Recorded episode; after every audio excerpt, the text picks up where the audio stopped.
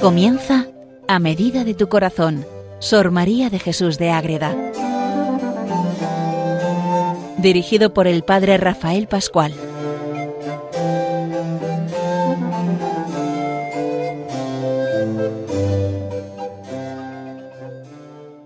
Un saludo para todos los oyentes de Radio María que siguen este programa a medida de tu corazón, un programa dedicado a Sor María de Jesús de Ágreda, es una monja concepcionista franciscana del siglo XVII que vive en su convento, en su monasterio de Ágreda, un pueblo de Soria donde todo nos habla de la Virgen. Es un pueblo muy mariano, lleno y sobre todo con Madre Ágreda que nos escribe maravillas de la Virgen, la mística ciudad de Dios y muchas de sus obras que ya hemos ido viendo y ahora estamos centrados en una de sus obras menos conocidas pero muy importantes que es la escala para subir a la perfección. En esta obra Madre, Madre Agrada lo que nos presenta es como una manera de acercarnos y de ir creciendo en la vida espiritual, de ir dando pasos cada vez más seguros y más fuertes hacia esa unión con el Señor. Cada peldaño que subimos es una intensidad más, una unión más perfecta con ese amor de Dios, con ese Dios mismo que se nos da todo cuando nosotros empezamos a recorrerlo de verdad. Pues bien, queridos oyentes de Radio María, seguimos y estamos viendo esa primera grada, ese primer peldaño. Y para empezar del todo, pues hay que saber que tenemos que rezar y no todo es oración. Y hay que saber los efectos de la oración para ver si esa oración es real o es otra cosa que no es oración, aunque nosotros pensamos que sea oración. A eso vamos a dedicar el programa de hoy. Les habla desde el convento de Logroño el padre Rafael Pascual Carmelita Descalzo. Pues, ¿qué sucede aquí? Que Madre Agreda es muy directa y muy sencilla. Bueno, estamos rezando, estamos haciendo una acción, estamos en el primer peldaño. Entonces, hay que conocer los efectos y saber desde esos efectos si realmente la oración es lo que es o es otra cosa, a lo que no podemos llamar oración. Todo esto nos lo explica en el capítulo 20 de la escala, que podemos conocer y leer a partir de la página 201. Entonces, Madre como siempre, nos lo deja muy clarito. Lo primero, lo que no es oración. Ahí está, y nos lo explica. Si entramos a hacer oración y vemos que lo que tenemos no es lo que está diciendo aquí, es que no rezamos de verdad, o tenemos que cambiar la manera de rezar. Y para saberlo mejor nos pone un ejemplo, ya pone mucha simbología. Ya pone aquí el, el ejemplo del árbol, del buen árbol que da frutos buenos, para luego conocer los efectos los frutos de esa oración. Eso es lo que vamos a ver en este programa dedicado a Sor María de Jesús de Ágreda. Partimos de la base. La oración es, ya lo hemos visto, esa unión con Dios, ese proceso, pero ¿qué no es la oración? Vamos allá con Madre Ágreda. En particular es menester advertir que no hay, como dicen o que no se alcanza la oración. Decir, es que la oración es, oh, yo me esfuerzo, yo lucho, yo, ¡buh! ojo con eso, ojo. No hay oración o no alcanzamos la oración, como se dice, con la fuerza de brazos ni quebrantamiento de cabeza. ¿Cómo mete ahí esas ironías, madre agreda? No, yo lucho, yo lucho por tener esa oración, me esfuerzo y trabajo. Que no que eso no es. Que oración es ponerte ante Dios y dejar que Dios te hable y hablarle tú en el silencio. Es así de fácil. No son montajes humanos como lo que sigue diciendo, como, como afina aquí Madre Águeda. Ni está este negocio en visajes, voces, ni alborozos, ni en torcer la, la cabeza, ni en fruncimientos de boca, ni en figuras en hacer gestos con los ojos. Que todo esto importa muy poco, que no, ¿a dónde vamos? Que la oración no es esto. Pero siglo XVII español, siglo XVI con Santa Teresa pasa lo mismo. Oh, todo alborozo es éxtasis y revelaciones. Sí, sí, pero de corazón, sinceros. Y eso son cosas externas extraordinarias que muchas veces pasan pero que no son la esencia de la oración. Son fruto de una oración potente de las más altas grados, y ahora estamos hablando del primer grado, de los inicios, como el niño que empieza a andar, va a ser capaz de subir hasta lo más alto de los Pirineos o del Machu Picchu en Perú o va a ir poquito a poco. Pues la oración es lo mismo. No podemos estar ya. Si acabamos de empezar, hay que ir despacio y, y, ir al ritmo que nuestra vida espiritual va marcando y a la vez Dios va dándonos más cosas. Pues dejémonos de fruncimientos de boca, de figuras, de, mirar de una manera o de otra, de, de esforzarnos. Nada de eso. Antes bien, como es cosa exterior, podía ocupar y al que lo viese no podemos saber qué efectos le haría y por ventura será moverle a ira, a escarnio o a desgana de oración. Ahí lo tenemos. pero ¿qué estamos haciendo? Oh, mira ese como reza que está, que está ahí, que no sé qué hace. ¿Qué hace? Hay que rezar, hay que amar, hay que dejarse amar. Y desde ahí es desde donde crecemos en el amor a Dios. Esa es la oración verdadera. También es verdad que al principio hay algunos fervorcitos que ayudan muy bien para, para empujar y para seguir. Y eso es muy bueno. Pero desde Dios nosotros podemos caminar siempre adelante. Y así tenemos que hacerlo. Buscar siempre el amor. Pero dejándonos llenar de Dios, no haciendo mil cosas que al final no son oración. ¿Cómo se entiende esto? Vamos a la práctica. Madre agradece. Esto no es oración. ¿Qué es oración? Ahí está. Y nos lo lanza. El árbol. Vamos a ver un árbol que da fruto bueno. Eso es. La persona que reza y que tiene oración da frutos. Pues ella lo explica desde ese árbol que da fruto. Los efectos de la oración perfecta que a mí me han enseñado, o lo que ha leído ella, lo que han explicado sus confesores, de esa escuela, esa escuela franciscana, preciosa de cómo hay que entrar en esa relación con Dios, diré aquí, en los frutos se conoce el buen árbol, eso es puro evangelio, y si no los llevare, lo tendrán por árbol de ningún provecho, y aún lo cortarán y echarán al fuego, eso es el evangelio. ¿Qué hace aquí esta higuera que no da fruto? Al fuego. Hombre, no, vamos a esperar, vamos a acabar, vamos a trabajar. Ahí está. Si no da fruto, tiene que dar fruto. Porque si no da fruto es que está podrido, que está estropeado, que está enfermo. Y cuando hay fruto es que hay verdadera oración, verdadera relación con Dios. Y ahí tenemos que vernos qué tipo de árbol somos. ¿Somos árbol que da un fruto bueno o que no da fruto o que está seco? Porque no hay unión con Dios. Si no hay unión, el árbol no tiene vida está la persona, pero la persona se seca, porque no tiene la relación directa con ese Dios que le ha dado todo, todo. Y sigue Madre Agreda con esa explicación del árbol. En lo que se conoce si hay verdadera oración y si el tiempo que se gasta en ella no es ocioso, ojo, el tiempo, oh, estoy dos horas rezando, pero no vale para nada. Si hay verdadero árbol y si el tiempo se gasta en eso, el árbol de nuestro espíritu lleva fruto. Ahí está la clave. Es lo que se experimenta en la oración. Si me aprovecho de las ocasiones, de los momentos, para el bien del alma. Ahí tenemos. Todo para bien del alma. Y si no, nada. De nada. Si las pasiones están mortificadas, me domino las pasiones o soy capaz de superarlas, porque las he amortizado, las he apagado con una vida de ascesis. Si las virtudes aumentan, ahí está. Si el ofender a Dios decrece, si el servirle es de veras, ahí tenemos el fruto del árbol. Me aprovecho del momento de oración. Las pasiones que me dominan ya no me dominan las virtudes crecen, y lo que hago es agradar en vez de ofender a Dios, y le sirvo de todo corazón. Ahí está el árbol que da fruto. El árbol sano, precioso, al que todos se quieren arrimar, porque es que da fruto encima. Si da fruto se alimenta, el fruto no se pudre.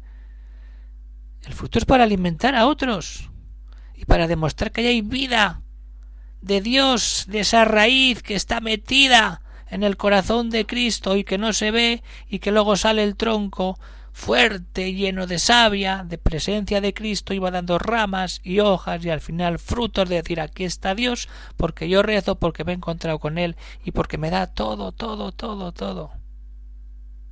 Ahí está. Y a eso tenemos que ir, a ser árboles buenos que demos fruto y que demuestre que es nuestra oración la verdadera. Vamos a meternos y vamos a ver si de verdad somos árboles que damos buen fruto.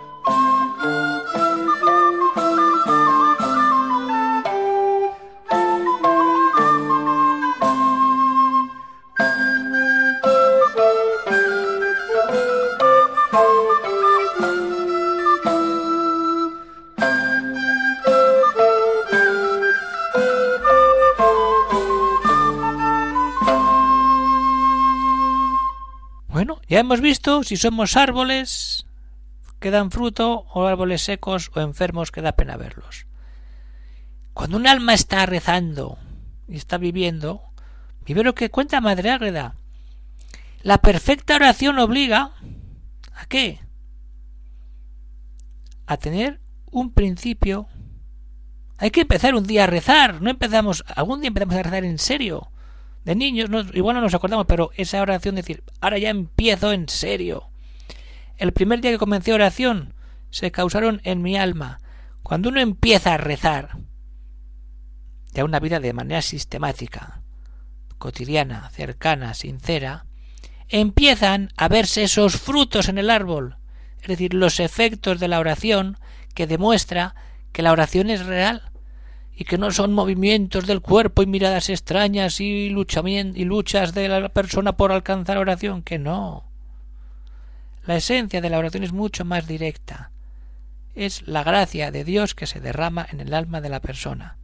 Y la persona cambia la manera de vivir porque está rezando de una manera especial. Y eso le transforma la vida y le convierte en vivir de una manera concreta, con unas normas, por así decirlo, que no son normas, sino actitudes de vida, mejor dicho, que es lo que nos muestra Madre Agreda. Esos efectos de la oración verdadera, ¿cuáles son? Vamos a verlos. Empieza.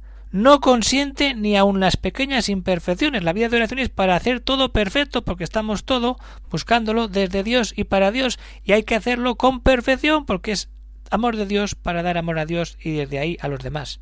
La imperfección nos implica que falta oración. Más cosas. Obliga a trabajar por hallar a Dios. ¿Qué es la oración sino una, una búsqueda constante de Dios?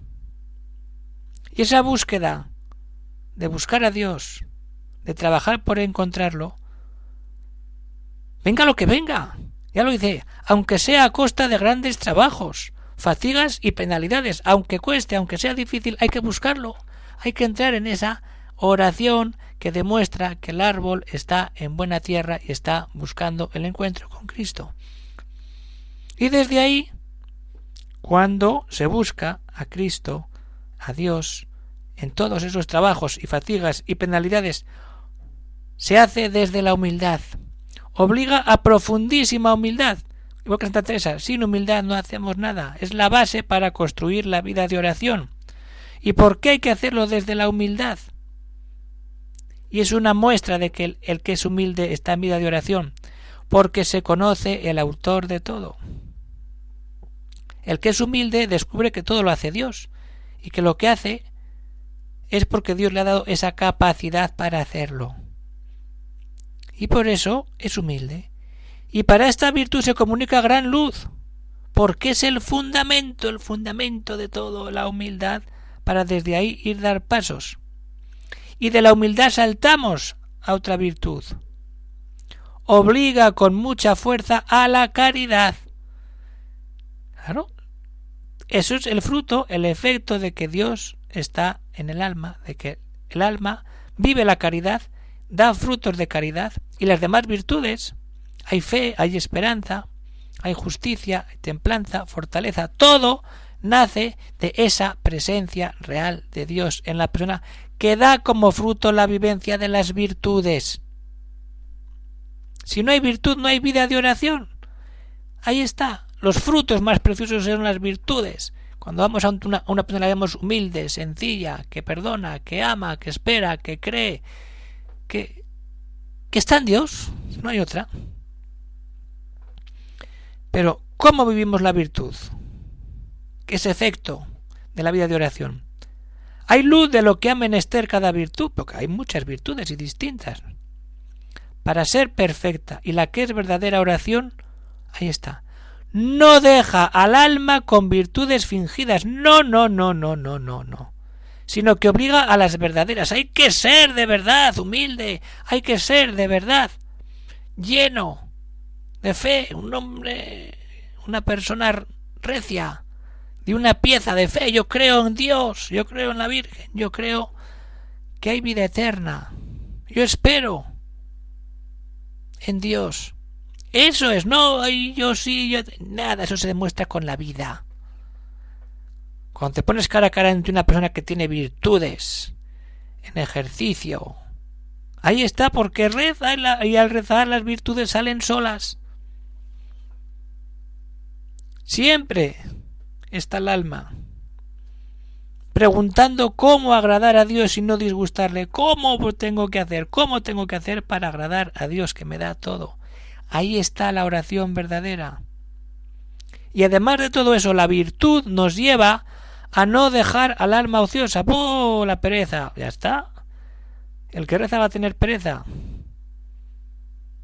En la pereza la podemos tener, pero cuanta más oración, menos pereza. Porque la pereza es muestra de que me dejo llevar por mí y no por Dios. Ya la haré, ya la haré, ya la haré. Que no, hazlo ya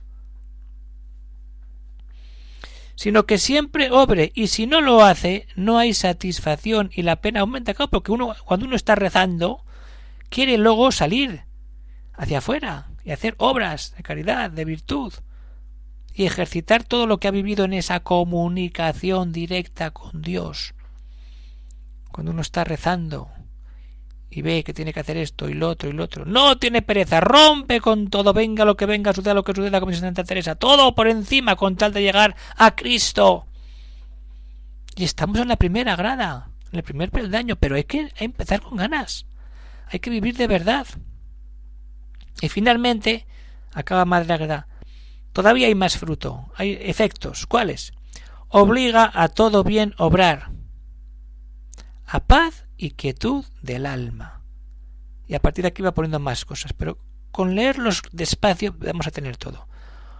Obliga a bien obrar, la paz, la quietud del alma, mortificar pasiones, dejar todo lo criado y tener poca estima de ello, vencer tentaciones y apetitos y hacer otros muchos efectos provechosos que no se pueden decir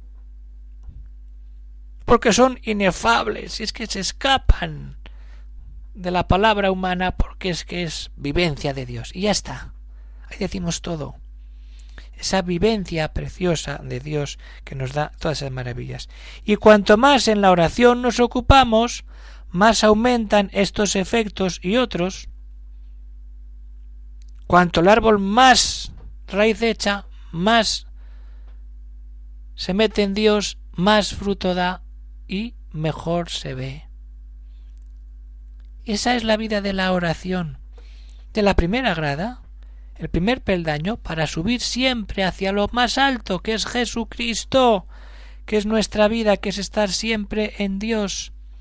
Pues esta es la maravilla de la oración, queridos oyentes de Radio María. Esto es vivir de verdad en Dios y para Dios, buscando siempre lo mejor, lo importante, la unidad y saber lo que no es la oración, hacer muchas cosas huecas, nada. La oración es como el árbol que da fruto bueno. ¿Y cuál es el fruto bueno? Todos esos efectos de la oración que hemos acabado de comentar ahora y que también nos explica Madre Agreda en su escala para subir a la perfección. Pues hasta aquí llegamos, queridos oyentes de Radio María. Terminamos el programa de hoy. Estamos en ese primer grado, empezando a rezar, empezando a descubrir el amor de Dios y viendo cuántas maravillas hace Dios en nuestra alma cuando nos dejamos llevar por Él. Pues alguno quiere hacer alguna pregunta, algún comentario, puede escribir al siguiente correo electrónico agreda Pues ya está, terminamos, se despide el padre Rafael Pascual, carmelita descalzo, desde el convento de Logroño, y seguimos muy unidos a la Virgen Inmaculada, la gran Madre de Dios, la que nos lleva siempre a su Hijo Jesucristo, como vivía siempre Sor María de Jesús de Ágreda. Un saludo para todos los oyentes, a seguir leyendo a Madre Ágreda y a aplicar lo que leemos, a rezar de verdad cada uno de en su casa, en su comunidad, en su lugar, donde de verdad busque esa presencia directa con Dios. Pues un saludo para todos los oyentes y que Dios os bendiga hasta que nos veamos en el próximo programa.